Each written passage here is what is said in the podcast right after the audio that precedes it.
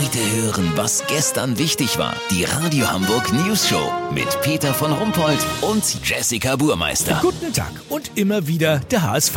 Unser notorisch klammer, hochverschuldeter, demnächst hoffentlich wieder Erstligaverein, spielt in Sachen Finanzen mal wieder linke Tasche, rechte Tasche. Mit der ehemaligen Jubiläumsanleihe sammelte der Club 2012 17,5 Millionen Euro von seinen Fans ein, um den HSV Campus zu finanzieren. Der Campus wurde dann allerdings von einem Mäzen bezahlt und mit der Anleihe stattdessen Liquiditätslöcher gestopft und Trainerabfindungen gezahlt. Jetzt soll es eine erneute Anleihe geben, wieder im Umfang von 17,5 Millionen Euro. Wir sprechen darüber mit Finanzvorstand Frank Wettstein. Hallo! Ja, habe ich das richtig verstanden? Sie legen wieder eine Anleihe auf, damit Sie den Fans die Jubiläumsanleihe von 2012 überhaupt zurückzahlen können. So sieht das aus. Super Plan, was? Es wäre im Grunde genauso, als wenn ich einem Freund 1000 Euro leihe und der verspricht mir, die mit Zinsen zurückzuzahlen, kann das aber nicht. Genau, und dann schlägt er Ihnen vor, dass Sie ihm nochmal 1000 Euro leihen, damit er Ihnen die ersten 1000 Euro schon mal zurückzahlen kann. Aber dann habe ich doch schon 2000 Euro verliehen. Ja,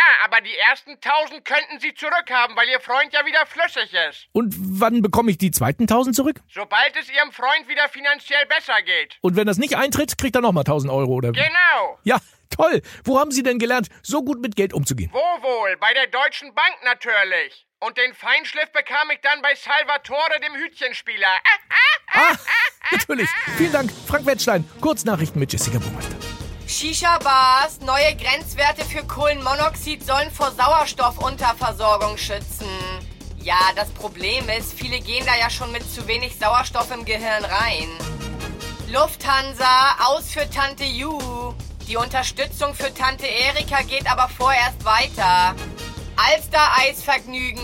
Innenbehörde genehmigt, dass man sich ab sofort mit einem Eis an die Alster setzen darf. Das Wetter. Das Wetter wurde Ihnen präsentiert von Schleckimarkt. Ab sofort mit großer Bio- und Reformhausabteilung. Schleckimarkt. Wie gesund sind wir denn bitte? Das war's von uns. Wir hören uns morgen wieder. Bleiben Sie doof. Wir sind's schon.